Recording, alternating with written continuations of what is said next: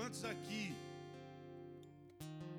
aceitaram Jesus num tempo bem difícil da tua vida? Você estava mal, as coisas estavam totalmente zoadas, tudo destruído, e Jesus entrou no meio desse processo. Levante sua mão. O resto, tipo, estava tudo bem. Normalmente, nos, nos venderam uma informação, e essa informação era: venha para Jesus e sua vida vai melhorar, né? Você está mal, você está depressivo. A gente gosta de falar Jesus para gente depressiva. Você precisa ir para a igreja, cara. Não é isso que a gente fala? Na verdade, a gente não fala de Jesus, a gente fala da igreja. Cara, você precisa. Esses dias no carnaval, eu tava, tava no interior de São Paulo e nós, eu, nós juntamos algumas pessoas no último dia de, de carnaval lá na cidade. Nós fomos fazer um culto no meio da rua. Isso para mim já era já é muito comum, mas para alguns lá não. Então eles estranhavam. E o carnaval daquela cidade era bem agitado. E quando e eles foram com uma expectativa de que a gente ia sair pregando Jesus, falando de Jesus para todo mundo lá. Eu falei, cara, não tenho mais força para isso. Tô um tiozinho que gosta de ficar sentado, então vou ficar aqui conversando, velho. Porque a mentalidade era, nah, a gente saiu e nós precisamos falar de Jesus, e Jesus não é alguém que se fala. Jesus não é alguém que se apresenta. Jesus é alguém que se vive. E logo o quão inserido eu estou em Jesus e o quanto eu vivo nele, ele vai ser apresentado através da minha vida. Então nós chegamos no final e, e aí uma moça, uma, uma senhora se aproximou com a filha dela e era conhecida de uma das pessoas que estavam lá e pediram para a gente orar. E nós começamos a orar. O Senhor me falou algumas coisas, eu, eu compartilhei com elas. Eu falei: Ó, Deus está falando isso, isso, isso e tal. E a moça ficou impressionada com aquilo porque ela nunca teve contato com Deus daquela forma. E a resposta nossa como igreja foi o quê? Vamos para a igreja. Tem culto semana que vem, você não quer ir? Como se ir para um ambiente fosse transformar a vida dessa menina. E talvez ela nunca fosse para um lugar mas ela conheceu alguém aquele dia. E, nesse, e, e nessa noite eu quero refletir com vocês sobre algumas coisas do que é viver com Jesus nesse tempo. E desconstruir essa mentalidade de que todas as coisas que são boas, elas vêm de Deus. E quando tudo dá certo, é porque Deus está conosco, porque quando tudo, tudo, todas as contas estão fechando, é porque Deus nos ama. E isso é uma mentira, cara. Nem tudo que dá certo é certo. Nem toda vida boa vem de Deus, cara. Jó ele começa, ele, ele, ele entra num debate com Deus em toda e um período da sua vida. Para você que não conhece o texto, Jó era muito rico, tinha uma família muito boa. E no futebol os caras falam uma coisa: a vitória esconde muita coisa. Quando um time está ganhando muito, a vitória esconde muita coisa. E a vida boa de Jó estava escondendo alguns problemas que eles tinham, que ele tinha, como amigos, como uma esposa que não parava de reclamar e, mas estava tudo bem, tá muito dinheiro, todas as coisas acontecendo e de repente Deus resolve fazer um jogo, ele e o diabo. E eles fazem um jogo e Jó é o centro da conversa. Porque o diabo fala para Deus: "Olha, Jó só te adora porque tudo está bem". Você está vendo? Ele só te ama e só te obedece, ele é só alguém íntegro ele só tem o coração inteiro no Senhor, para o Senhor, porque tudo está bem, a família dele está bem, ele está cheio de dinheiro, olha lá, cheio de gado, cheio de coisa.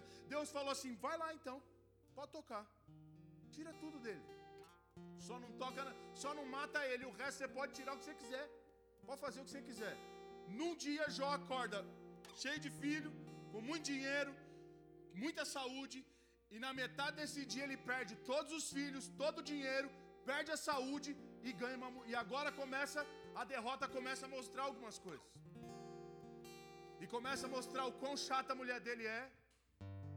E começa a mostrar o quão falsos os amigos dele são. E agora começa a mostrar o quão fraca é a espiritualidade de Jó.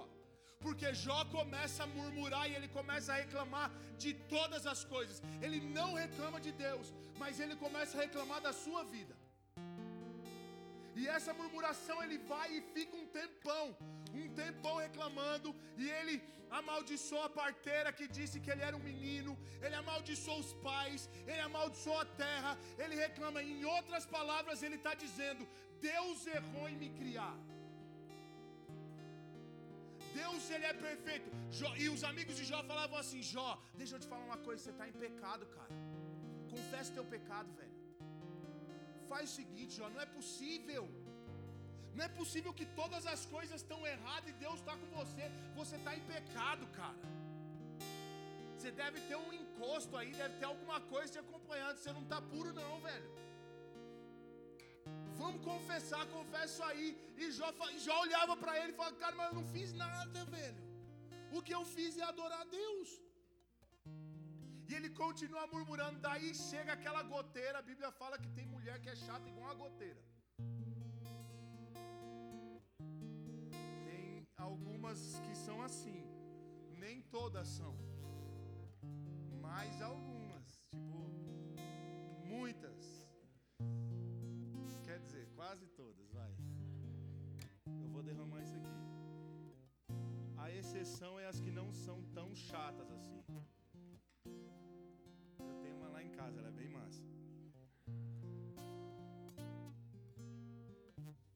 esposa reclama que eu não ajudo em casa. Aí o que, que eu fiz? Fui no mercado. Cheguei com a compra. Botei a compra lá. O que, que ela fez? Por que, que você não me chamou pra ir? Foi porque eu fui pra te proteger, meu amor. Mentira, que eu não falei isso. Eu falei, eu fui fazer o que eu tinha que fazer. Ela falou, mas por que, que você não me chamou? Eu falei, porque eu quis te, eu, é pra te ajudar, amor. Se eu compro, tá errado.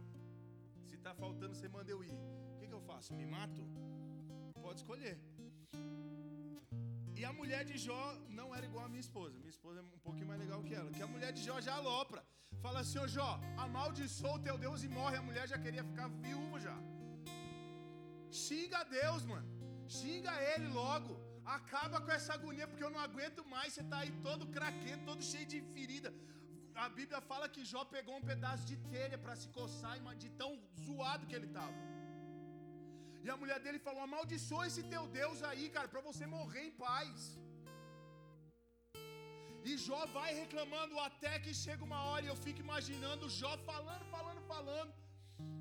Deus cruzando os braços. Terminou? Terminei. Posso falar agora? Beleza.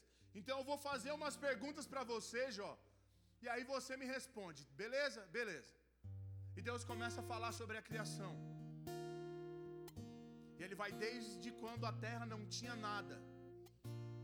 E ele vai vindo e vai falando de todas as coisas que ele fez. E cada final de pergunta ele falava: Onde é que você estava, Jó? Quando eu criei, quando eu dividi a terra, parte seca e, eu, e, e as águas, você estava onde? Você me ajudou no quê? É tipo aquela galera que vai fazer, vai, vamos comer pizza, 10 caras. Nove ajudam no rateio, quem reclama? O que não ajudou. Pô, mas. E aí na, a, a, gente dá uma segurada, respira fundo, mas fala, mano, você nem ajudou, vaza. Você nem chegou e quer reclamar, come aí, mano. Você devia comer um pão seco, eu acho. E Jó tava assim. E Deus estava falando, e aí, meu? Aí ele, mas os caras os cara da veia estão continuando ali. Tá impossível. Vamos ter que dividir a classe. Uns vai pro fundão, outros vai pro meio, outros vêm aqui pra frente. Desculpa, galera. Mas que é estranho vocês, vocês são estranhos, mano. Vocês não estão, vocês não estão puros não. Aí Deus começa a falar: Jó, sabe aquelas cabras que estão lá em cima da montanha? Sei, quem que alimenta elas? É você? Não. E tal coisa? É você? Não. E tal coisa? Foi você construir? Não. E vai falando, falando, falando, até que Jó se convence. E, Jó, e Deus dá uma, uma pausa, imagina uma pausa dramática de Deus tipo olhando para Jó e agora? Vai falar o quê? Jó vira para ele: Peraí, que eu tenho uma resposta para te dar. Você me fez uma pergunta e pediu para eu te responder. E ele começa dizendo: Eu falava de coisas que eu não conhecia. E eu estava falando de coisas que eu não entendia. E ele começa a reconhecer algo extremamente importante que ele fala: Eu te conhecia de ouvir. Os meus olhos ouviram sobre um Deus que salva, o Deus que cura, o Deus que transforma as pessoas, o Deus que prospera pessoas, o Deus que muda famílias. Mas agora os meus olhos te veem. Agora eu não conheço mais o Deus que falaram para mim, que é o que faz todas as coisas boas, mas agora eu estou conhecendo o Deus que criou todas as coisas. Isso quer dizer, o Deus que criou a vida, Deus que criou a morte, o Deus que dá, o Deus que tira, o Deus que faz, o Deus que desfaz. Eu agora te conheço por te ver. E quando Jó está dizendo isso, ele está dizendo isso sem filho, com a esposa chata, com os amigos falsos, sem dinheiro e mal de saúde. Ele não tinha nada para se apegar e falar, cara, Deus é bom. Mas ele está falando agora, o Senhor é pleno, o Senhor é completo, o Senhor é tudo, o Senhor está em todas as coisas. O nosso problema é que nós queremos fazer o nosso olhar seletivo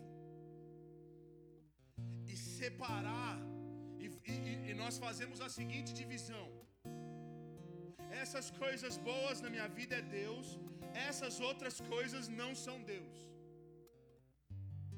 E o problema de fazer essa separação é que quando nós passamos dias extremamente difíceis, isso todos passam, todos. E essa fração de o Deus, o, o, o que não é de Deus aumenta. Nós começamos a falar o que? Deus não me ama, então não tem por que eu servir esse Deus. E aí é onde nós começamos a comparar as coisas.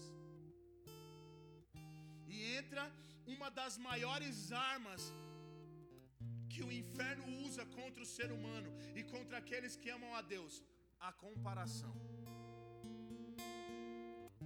Mas eu sirvo a Deus e para mim tá tudo ruim. Ele não serve e tá tudo bem. De que me adianta servir esse Deus? Eu tô lá, me falaram que eu não posso, que eu não posso transar com qualquer cara ou não posso transar com qualquer mina. O cara do meu trabalho faz isso todo santo dia e parece que ele é feliz. E eu que estou me preservando e eu que estou me guardando, só vivo frustrado, só arrumo curva de rio, cara.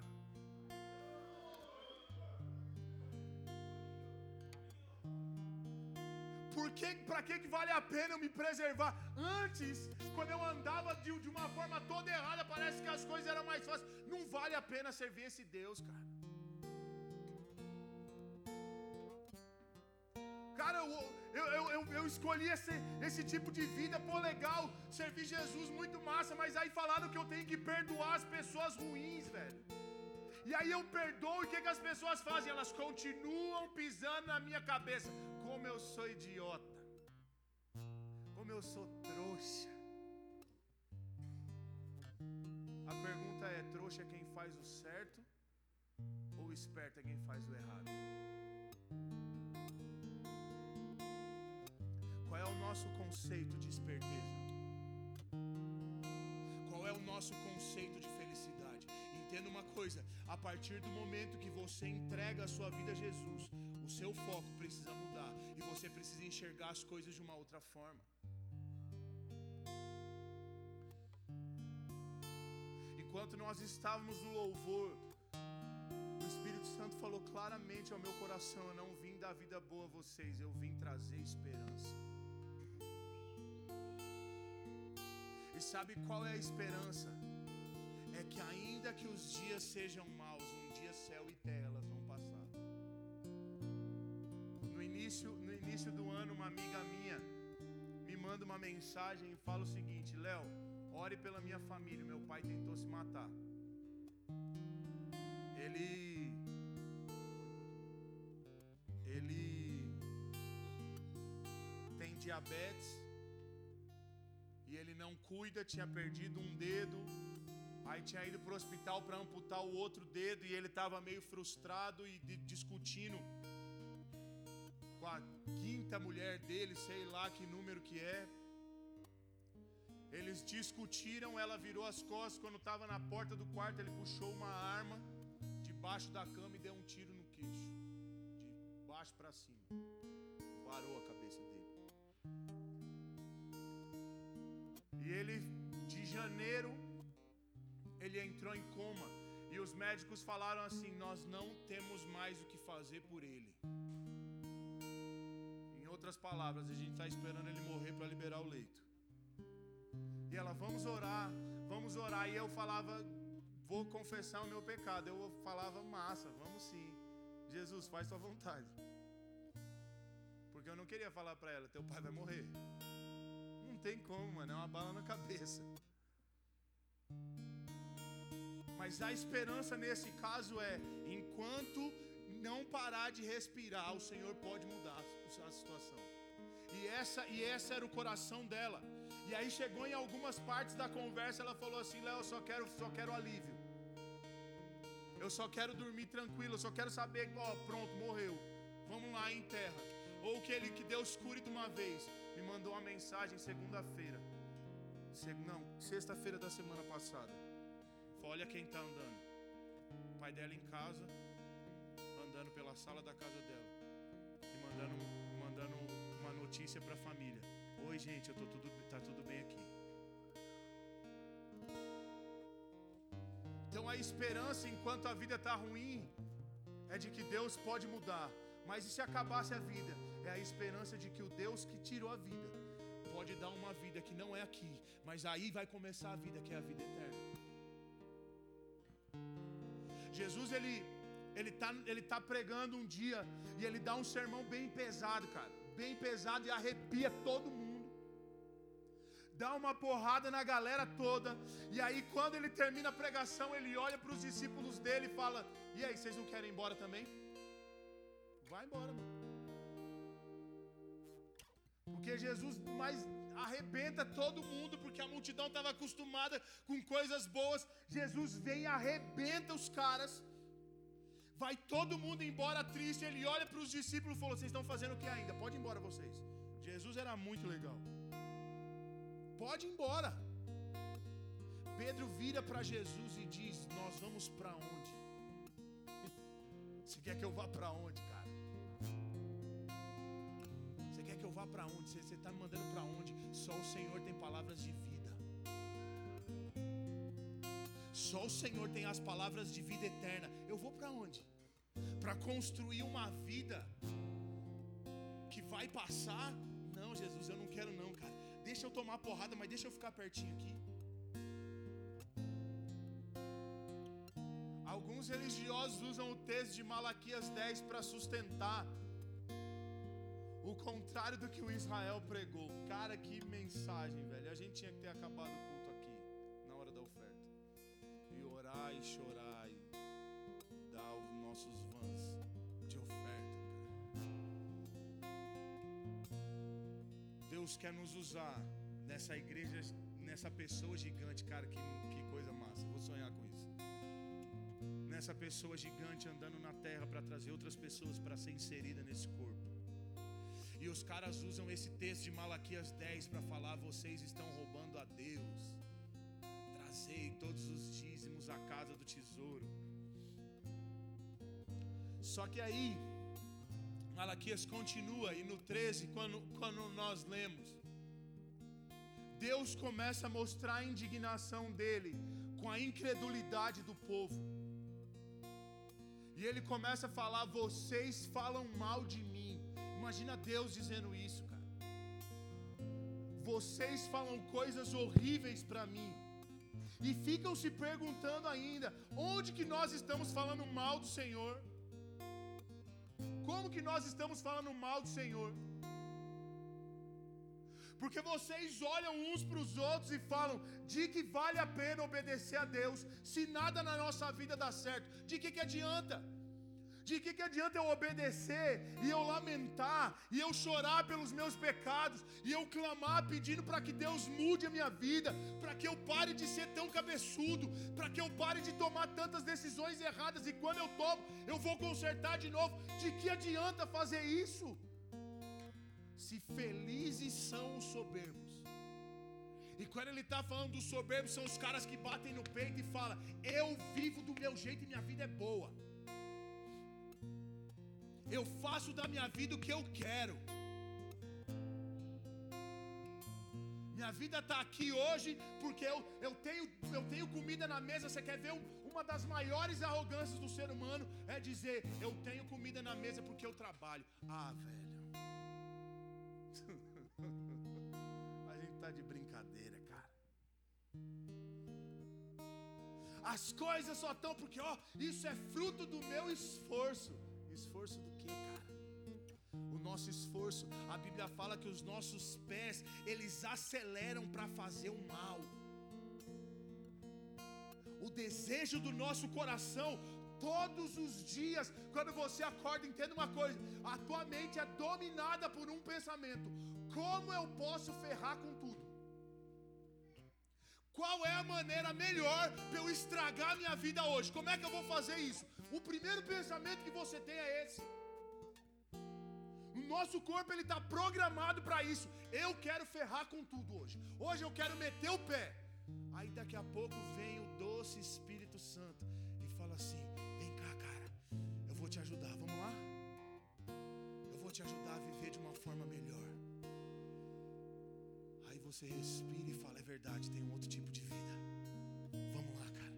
Vou chegar mais cedo no trabalho Daí durante o dia começa a vir um bombardeio de informação, um monte de coisa ruim. Aí você fala: "Tá vendo? Eu vou fazer igual esses caras". O Espírito Santo, calma. Fica calmo. Vai dar tudo certo. Que dá certo o quê? Tô tentando desse jeito de Jesus até agora e nada deu certo.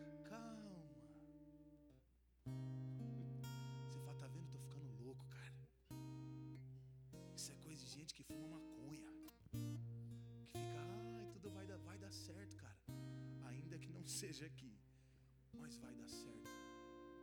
E se essa esperança não dominar o teu coração, velho, você está fadado a falar: Jesus, o Senhor errou em me criar. E se tem uma coisa que eu tenho certeza é que Deus não erra nunca. Deus não erra nunca. Ai, mas olha a família que eu vim está toda errada e a família daquele outro é boa. Não, não é boa, cara. Boa é a tua família. Eu olho para minha casa e eu já entrei nessas, nessas neuroses de comparação. E de, de comparar, cara, se eu tivesse crescido com meu pai, minha vida seria muito melhor. Se o meu pai tivesse sido um bom pai, eu seria um cara muito melhor, velho. Se eu tivesse crescido com o meu pai hoje, sabe o que, que aconteceria? Eu já, teria, já estaria no terceiro casamento, provavelmente preso por não pagar pensão alimentícia, e não estaria em Jesus. Não estou dizendo que Deus destruiu a minha família, mas Ele transformou a maldição em bênção. Sabe como? Hoje eu sou pai de uma menina e eu tento, com todos os defeitos que eu tenho, ser para ela o que o meu pai não foi para mim. Porque porque eu tive um exemplo, não, porque eu tenho uma esperança de que esse é o caminho. Quando, quando Malaquias continua, e Deus continua dizendo para ele: vocês têm como os felizes os arrogantes, e vocês dizem que aqueles que fazem o mal eles vão se dar bem. Deixa eu dar uma notícia para vocês. Deus falando: vai chegar um dia, e eu estou prestando atenção. Olha isso que Deus está dizendo Eu ouvi aqueles que guardavam os meus caminhos, e eu os ouvi com atenção. Cara, que loucura isso. Eu não sei qual é o nível de, da, da tua intensidade, o teu nível de relacionamento com Deus, mas para mim, quando eu li esse versículo, isso foi libertador, porque fala que Ele está me ouvindo com atenção. Não é só tipo, sabe quando você está fazendo dez coisas ao mesmo tempo e alguém está trocando ideia com você e você pesca algumas palavras? Ou quando tem alguém que para tudo que está fazendo para prestar atenção no jeito que você está falando, no tom que você está falando, e ele tá, parece que está anotando tudo. Sabe quando você conversa com alguém assim? Tem pessoas que isso, isso eu acho que é um dom. A pessoa para e fica vidrada em você. Fala, yeah, como é que é? Ah, me conta de novo. Pera aí que eu, que eu me perdi um pouquinho. E aí, tá, e, e aí a, a Bíblia está dizendo que Deus está fazendo isso. E eu estou ouvindo isso com atenção. E eu estou escrevendo num livro. E estou fazendo disso um memorial. e eu estou fazendo um memorial. E vai chegar um dia, diz o Senhor, que eu vou pegar esses que me obedeceram e eu vou cuidar deles como um pai cuida do filho que lhe obedece. Eu tenho uma irmã mais nova, e minha irmã é muito mais apegada que a minha mãe, muito. E eu sempre fui o mais revoltadinho lá em casa. Quando as coisas iam bem, quem se dá, quando, quando as coisas iam bem, falando de grana, quando tinha grana em casa, quem se beneficiava? O rebelde ou a que obedecia? A minha irmã. E minha mãe me ama do mesmo tanto que ama minha irmã. Mas a minha mãe tem, tinha prazer em fazer coisas para minha irmã, por quê? Porque ela estava próxima, ela ouvia, ela ajudava, ela fazia, e era filho do mesmo jeito. O que Deus está dizendo é que vai chegar um dia que eu vou pegar esses que me obedeceram, que viram tudo isso, os maus prosperando, os arrogantes sendo felizes e vocês chorando o tempo inteiro, parece que é crise, que é uma vida desgraçada. E esses caras que eu ouvi com atenção, que eu escrevi num livro para lembrar deles, eu vou pegar eles e vou cuidar deles como um pai cuida de um filho que obedece. E nesse dia, vou separar todas as coisas. E vocês vão ver aquele que é justo e aquele que é injusto. E aí vocês vão ver aquele que serve e aquele que não serve. Que vai chegar um dia que Deus vai pegar, e quando Ele está falando sobre justo, Ele não está falando sobre aquele que praticou, aquele que fez justiça. Ele está falando sobre alguém que é justo. E o justo não pode fazer outra coisa a não ser justiça. Então o que, o que ele está dizendo é que eu vou pegar aqueles que sempre praticaram a justiça, porque essa era a sua essência, e todos verão que eu sou Deus na vida está dizendo. E eles e eu vou pegar aqueles caras e eu vou dar uma frota de carro zero para que eles mostrem o quanto que eles são justos. Não, estava dizendo que eu vou pegar aquilo que eles faziam. Pedir perdão quando não era para pedir, falar não quando não era para falar, ir quando não era para ir. Aqueles que andaram no caminho totalmente o contrário, o que era certo para essa terra, eu vou mostrar para todo mundo que eles estavam certos. Eu vou mostrar para todo mundo no final de todas as coisas que eles tomaram o caminho certo. Feche seus olhos.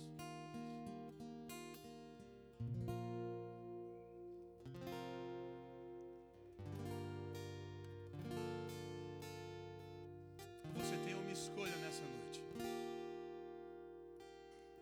Você pode sair daqui continuando ofendendo a Deus, dizendo que você é um erro, dizendo que está tudo errado, que Deus é injusto, porque outros prosperam e você não, Porque aqueles que estão fazendo as coisas erradas, eles são teoricamente felizes, e você que está escolhendo fazer o que é certo, ainda com dificuldade. Porque a verdade é essa: nós não queremos obedecer a Deus, e obedecer a Deus é difícil, e viver para Jesus é difícil. Falar não quando tudo diz, fala sim, cara que é o mais fácil, é você não vai se comprometer, isso não vai te trazer problema, e você vai e fala: não, cara, isso é muito difícil, é muito difícil viver em santidade, é muito difícil dizer não aos convites que eram normais, é muito difícil, cara. É muito difícil manter um casamento nos dias de hoje. É muito difícil contribuir num tempo de crise. É muito difícil viver num país onde a injustiça é tão gritante. É muito difícil, cara mas a esperança que eu carrego no meu coração é que Ele está me ouvindo com atenção. E eu não posso produzir outra coisa a não ser frutos de justiça, cara. Posso escolher outra coisa na minha vida a não ser servir aquele que criou todas as coisas. O meu convite para você nessa noite é para que você abra, feche os olhos da, nessa dessa terra, feche os olhos da sua carne, feche os olhos daquilo que é certo segundo esse mundo. E abra os olhos do teu coração para que você enxergue Deus em todas as coisas, como Jó enxergou.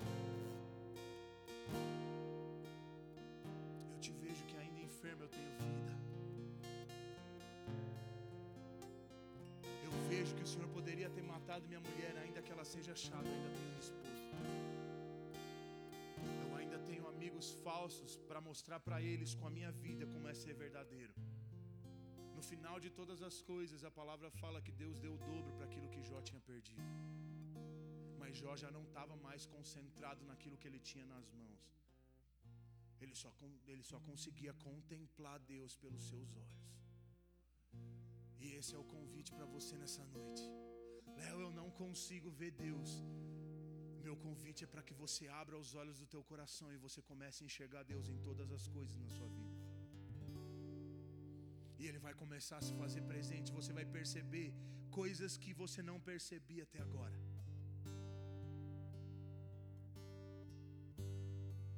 Que você comece a orar. E nós vamos orar juntos nessa noite. De um, homem cego de nascença. Eu imagino que esse cara ele tinha uma imagina, imaginação fértil porque ele ficava pensando como seriam as coisas, ele nunca tinha visto. E Jesus chega próximo a esse homem. E Jesus cospe num barro e coloca nos olhos dele. Faz uma lama e coloca nos olhos desse homem. Se um surdo visse Jesus fazendo isso, o surdo não ia deixar Jesus colocar o barro. Mudo não ia deixar Jesus cuspir na terra e botar o barro na boca dele, mas o cego não tinha escolha, a não ser se submeter àquilo que Deus estava fazendo. Entenda uma coisa: Deus quer que nós ceguemos os nossos olhos para aquilo que para nós é o certo, para que Deus continue cuspindo no barro, fazendo uma lama e colocando nos nossos olhos para que nós possamos enxergar aquilo que Ele está fazendo.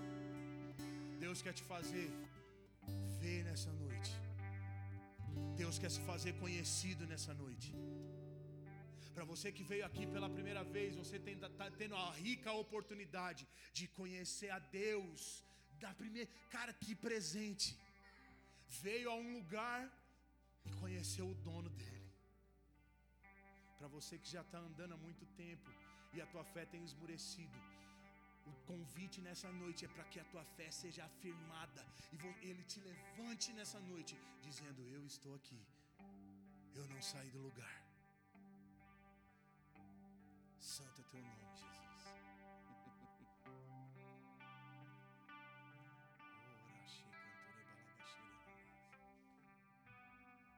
Você que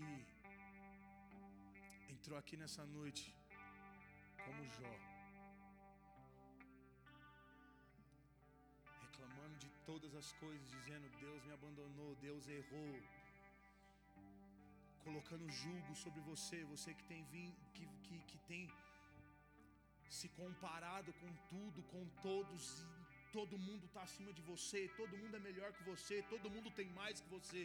É com você que eu estou falando. Você que tem olhado para os arrogantes, você que tem olhado para os maus e tem falado, eles são felizes, é com você que eu estou falando. Eu quero que você saia do teu lugar e venha aqui, nós vamos orar junto. Em Apocalipse diz: compre de mim colírio para que você enxergue. E Deus vai colocar um colírio no nosso coração nessa noite, para que você saia daqui enxergando a Deus meio dessa crise toda, no meio dessas dificuldades todas, no meio dessas lutas todas, desses problemas todos, Ele vai pingar um colírio sobre o teu coração, para que você o enxergue, e você vai sair daqui dizendo: Eu te conhecia de ouvir, mas agora os meus olhos te veem. Sai do teu lugar e pode vir.